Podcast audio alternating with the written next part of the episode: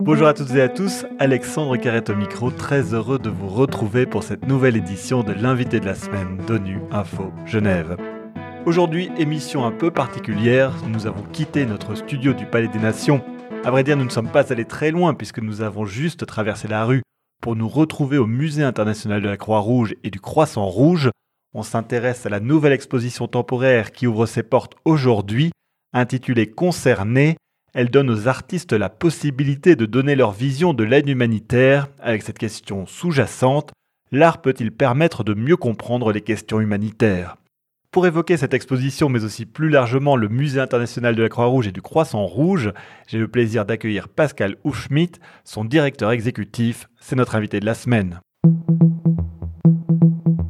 Pascal Houchschmidt, bonjour. Bonjour. Un grand merci de nous recevoir dans votre musée. Il s'agit d'un des hauts lieux de la culture à Genève au sein d'une des plus anciennes organisations internationales présentes dans la ville. Une vénérable institution, mais un musée qui ne reste pas figé dans le temps, c'est votre souhait?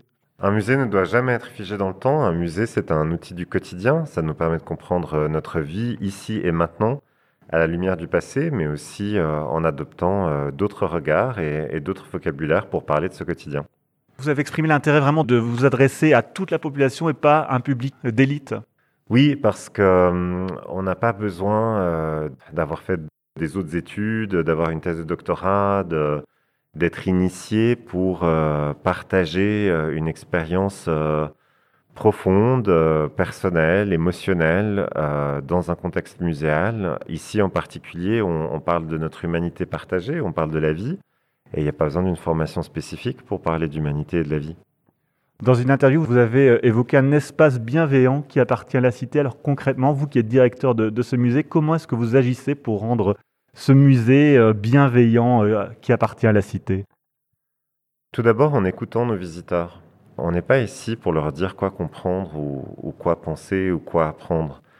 Un musée, pour moi, c'est un endroit dans lequel on se sent accueilli et légitime. Et, souvent, je, trouve que euh, dans le monde de la culture, on, a par le passé euh, péché un peu par, euh, cette envie de démontrer notre expertise, cette envie de vraiment démontrer notre plus-value, notre savoir-faire, nos recherches, en oubliant peut-être que tout le monde n'a pas envie de tout savoir et de tout comprendre.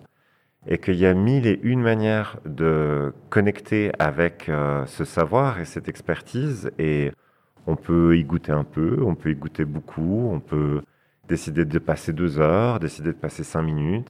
Pour moi, euh, si j'ai des gens qui viennent au musée pour euh, prendre un café, pour tomber amoureux ou pour euh, mieux comprendre ce que c'est l'action humanitaire, tout ça est valable et juste.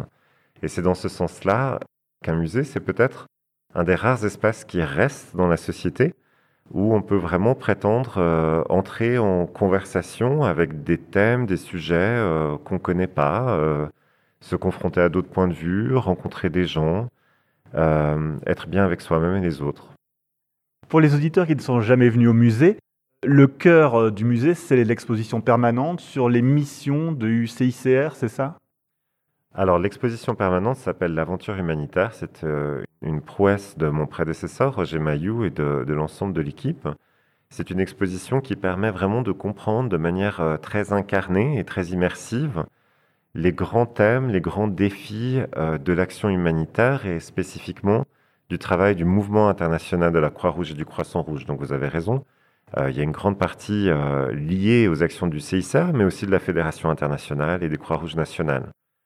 C'est une exposition qui est thématique, on la traverse à travers trois grands thèmes qui touchent vraiment à l'ensemble de ces actions, le respect de la dignité humaine, la reconstruction du lien familial et la prévention des catastrophes naturelles. Et à travers ces thèmes-là, euh, les visiteurs, de manière très interactive, ressentent, euh, comprennent et, mm, et, vraiment vivent ce que ça peut être de se poser ce genre de questions et, et les complexités que ça suppose de vouloir aider les autres. Ça semble absurde, hein, mais prendre cette posture d'aider les autres, c'est en fait fondamentalement complexe. Et ici, on parle de cette complexité et on, on, on la touche du doigt à travers cette expérience très prenante. Le musée Le CICR, on l'a dit plus tôt, euh, ont participé au développement international de Genève dans l'histoire. Est-ce que la, Genève internationale peut inspirer le musée? Est-ce que le musée peut inspirer le travail de la Genève internationale? Absolument. Et à vrai dire, c'est mon pari. Je le pense fondamentalement, et peut-être pour vous répondre, je vais partir d'une question euh, que je me pose avec mes collègues et qui est au centre de notre nouvelle stratégie. C'est une question très simple qui s'adresse euh, aux visiteurs qui rentrent ici. Et, la question, lorsque vous rentrez dans le musée, vous voyez euh, ces deux grands symboles de la Croix-Rouge, la croix et le croissant. La question est, en quoi ça me concerne? Qu'est-ce que ça a à voir avec moi? En quoi et comment ça a un sens dans ma vie à moi au-delà des infos que je vois à la télé et, des choses que je peux entendre. Et euh, je pense que cette question-là, en fait, elle, elle, ne regarde pas que les visiteurs qui rentrent aussi, elle peut absolument aussi être posée aux gens qui font la Genève internationale, qui sont des spécialistes de beaucoup des questions au cœur du débat humanitaire, mais qu'on peut aussi constamment se poser et se dire, mais fondamentalement, moi, pourquoi je suis là? Pourquoi je m'engage? En quoi ça me concerne? Pourquoi j'ai fait ce choix? Et la troisième communauté que je cherche, c'est celle des artistes, parce que je pense, euh, je pense en effet que euh, autant les acteurs de l'humanitaire que les visiteurs ont des visions peut-être très arrêtées euh, des choses parfois. Quand on est visiteur, on se dit ah ben l'action humanitaire c'est ça en fait. Et puis pour beaucoup de, personnes, dont je fais partie, hein, parce que je ne suis pas un humanitaire, au début, on peut, on peut un peu tout confondre. On peut se dire, ouais, il y a l'ONU, il y a la Croix-Rouge, et puis c'est un peu toutes ces personnes qui, qui font qu'on arrête les guerres. On entend beaucoup ça, et c'est pas faux d'ailleurs. Mais ce qui est intéressant, c'est que euh, on peut commencer à déconstruire un peu ces idées et se dire, ben, c'est beaucoup plus nuancé et complexe que ça. Mais aussi, du point de vue des humanitaires, on peut s'interroger sur qu'est-ce qu'on cherche à communiquer et qu'est-ce que les gens comprennent.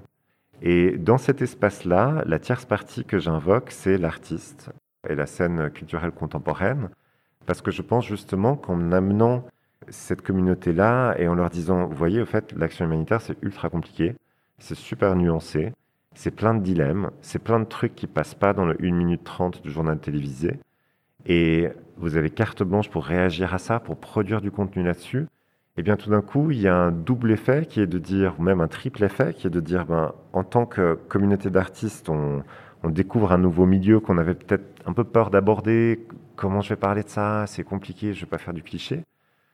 Envers euh, les acteurs de l'humanitaire, eh ben, ils peuvent se dire, waouh, j'aurais jamais pensé parler de ce sujet comme ça, dont je suis spécialiste. Et au fait, à travers ce travail d'artiste, ben, il met en 3 secondes 5, en mots, en espace, ce que je passe des heures et des heures à mettre dans des traités ou dans des textes qui font 50 pages. Et puis du point de vue des visiteurs, c'est aussi se dire Ah, mais c'est de ça dont vous parlez. Mais quand vous me parlez de DIH, moi je ne comprends pas. Mais quand je regarde ça et que je vis cette expérience face à l'œuvre, je comprends exactement de quoi vous voulez parler. Alors justement, c'est le cœur de cette nouvelle exposition que vous présentez aujourd'hui, concernée en écriture inclusive .es, hein, c'est important. Pourquoi ce, nom concerné justement? Alors ce titre, euh, concerné 30 artistes face aux questions humanitaires, il est né d'un exercice d'intelligence collective. On a invité ces 30 artistes qui ont été euh, formés euh, à la HEAD, la Haute École d'Art et de Design ici à Genève, qui ont participé au prix Art Humanité, qui est un, un super prix qui est le résultat d'une collaboration entre le CICR, la Croix-Rouge genevoise et la HEAD et qui depuis 2015 euh, décerne différents euh, prix à euh, des jeunes artistes designers qui prennent position face au principe d'humanité ou dont le travail évoque ou rentre en conversation avec ce principe. Et donc on a regardé tous les artistes, tous les candidats, tous les nominés, tous les lauréats, et on a choisi 30 propositions au final qui nous semblent extrêmement solides. On n'a pas cherché à illustrer des thèmes humanitaires via leurs œuvres, au contraire, on a choisi des œuvres qu'on a trouvées très fortes et on les a écoutées. On a écouté ce qu'elles avaient à nous dire sur ces thèmes. On va faire un tour à l'exposition? Absolument. Alors, on rentre dans l'exposition. Euh, une chose qui frappe tout d'abord, c'est que vous êtes libre. Il n'y a pas de parcours fléché, il n'y a pas un sens à prendre. Vous êtes totalement libre de prendre l'expo comme vous voulez. Ça, c'est une première chose. Une deuxième chose, c'est que vous découvrez les œuvres pour ce qu'elles ont à vous dire toutes seules. Vous êtes seul face à l'œuvre. Et ça, c'est quelque chose que je trouve très important parce que souvent, quand on, quand on va dans les musées, vous savez, ce truc où vous avez un peu mauvaise conscience et vous lisez d'abord le texte explicatif avant de regarder l'œuvre. En fait, il n'y a pas besoin de faire ça. Et c'est OK de juste être face à l'œuvre, de se dire j'aime, j'aime pas, je comprends, je comprends pas, et de passer ce moment euh, de conversation avec le travail exposé. Donc je peux vous montrer quelques œuvres que je trouve très fortes. On va commencer avec ce travail de, Laure Rogemont, euh, qui est une graphiste, une directrice artistique. Nous sommes face ici au travail de Laure Rogemont, euh, qui consiste en une série de pages à quatre encadrées et accrochées sur une paroi qui flotte devant le mur. Et lorsque vous vous approchez, vous comprenez qu'il s'agit de cartes. Il y a des symboles euh, qui se répètent. Euh, on, voit un cheminement, on voit un, trait qui fait partir d'un point A et qui arrive à un point B. On voit aussi qu'il y a des légendes. Et ça, c'est parce que Laure Rogemont a rencontré des migrants ici à Genève et a décidé avec eux d'un vocabulaire. Alors, le triangle rouge, ça allait vouloir dire danger. Euh, le rond rouge, ça serait le point de départ, etc. Et si on prend un exemple en particulier, on a ici euh, cette carte-là qu'on commence à lire et qu'on arrive à décoder. Donc on voit le point de départ qui est l'Afghanistan. Et ensuite, c'est écrit à pied jusqu'au Pakistan, à pied jusqu'en Iran, à pied jusqu'en Turquie, et le chemin continue jusqu'à Genève. Et ce travail-là me fascine pour deux raisons. D'une part, je pourrais vous raconter exactement la même chose en 1 minute 30 au journal télévisé, si on parle de migration dans ce contexte-là, il y aura des images de désert, il y aura des images de camions, il y aura des images de gens qui font la queue, il y aura une voix off, une conclusion, peut-être une image de la Genève internationale et c'est fini. Ici, vous êtes face à quelqu'un qui a dessiné, vous sentez la personne qui est en face de vous, l'enrogement a pris du temps à créer un lien de confiance avec ces personnes et tout d'un coup, c'est toute la complexité et toute la profondeur de cette histoire personnelle qui vous saute aux yeux et qui vous pousse à faire ce pas de côté pour se dire waouh, cette 1 minute 30 que je vois au journal télévisé, c'est des histoires, c'est des personnes comme moi. Et moi, j'aurais fait quoi? Moi, je peux vous dire que j'aurais aucune idée de savoir comment aller à pied d'Afghanistan au Pakistan. Je dors où Je mange quoi Je fais comment? Et ça, on le perçoit très simplement, mais très directement. Et c'est en ce sens-là que j'invite vraiment aussi les spécialistes de l'action humanitaire à venir voir cette exposition parce que ce pas de côté est très enrichissant pour imaginer d'autres manières de parler de nos sujets. Ici, on a traversé euh, une partie de l'exposition ensemble et je vous amène face euh, à un grand mur, une, grande simèse avec ce bleu indigo euh, qui vire au mauve et sur lequel nous avons cinq photographies qui sont imprimées sur du papier peint. des photographies qui sont très riches de couleurs, qui offrent un contraste assez magnifique avec ce bleu et des photographies qui représentent euh, des femmes, différentes femmes euh, en action à la campagne. Ce sont des agricultrices, des agricultrices qui viennent du Sénégal et qui sont photographiées par Yassé Banks, un photographe euh, de Dakar, qui vraiment est fasciné par le rôle des femmes dans sa communauté, qui les suit, qui les observe et qui constamment leur rend hommage. Yassé Banks a remporté euh, un des prix de l'édition dakaroise du prix Art Humanité. On a eu énormément d'intérêt à, suivre son travail. Et vous voyez un détail qui est intéressant, c'est que les photos, certaines d'entre elles, sont euh, encadrées en partie par un morceau de tissu qui est un pagne traditionnel qui, dans la culture sénégalaise, accompagne vraiment les personnes de leur naissance à leur mort. Et c'est une des réponses au principe d'humanité qui est vraiment ce respect, cette reconnaissance du rôle et de la place des femmes dans la société. C'est d'ailleurs un des grands thèmes qui traverse l'exposition. Un autre grand thème, c'est euh, la diversité et l'inclusion. Respecter l'humanité, c'est respecter cette diversité. Un autre grand thème, c'est la dignité, la dignité dans la migration, la dignité dans la pauvreté. Et à chaque fois, ce sont des propositions qui, en, en quelques secondes, viennent vous toucher euh, dans votre fibre personnelle, dans votre vécu personnel et qui activent d'autres réseaux de compréhension. Il n'y a pas que la raison pour comprendre, il y a aussi les émotions, il y a aussi le corps, il y a aussi le fait d'être ensemble. Et c'est comme ça euh, que les artistes réfléchissent et nous font avancer, nous tous, dans notre compréhension de l'action humanitaire. Ce qui montre finalement en conclusion que les questions humanitaires dont vous parlez, ben, c'est des questions qui sont essentielles pour l'humanité. C'est pas juste pour les experts humanitaires, la population, les familles, les enfants, nous, etc. On peut tous s'investir dans, l'humanitaire, quel que soit notre domaine de compétences. Je crois qu'on l'a d'autant plus compris euh, depuis un an. que tous les soirs euh, à Genève, à 21h, à d'autres heures ailleurs dans le monde, on applaudissait. On applaudissait quoi? On applaudissait bien ce principe d'humanité.